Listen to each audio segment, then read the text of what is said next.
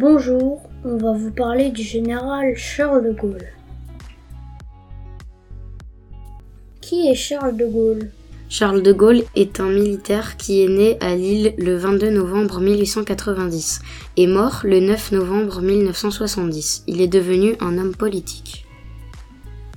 Où Charles de Gaulle fait-il ses études? Charles de Gaulle fait ses études chez les Jésuites avant d'être reçu au concours d'entrée à l'école militaire de Saint-Cyr, dont il sort 13e. Charles de Gaulle a-t-il participé aux deux guerres mondiales? Oui, pendant la Première Guerre mondiale, il sera capturé par les Allemands. Pendant la Deuxième Guerre mondiale, il est colonel. Il crée la France libre et les forces françaises libres qui aideront les Alliés à lutter contre Hitler.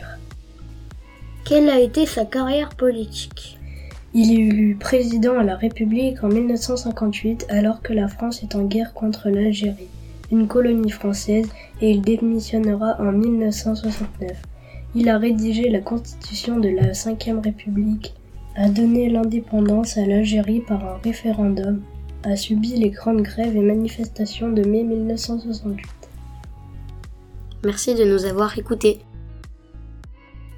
Au Au revoir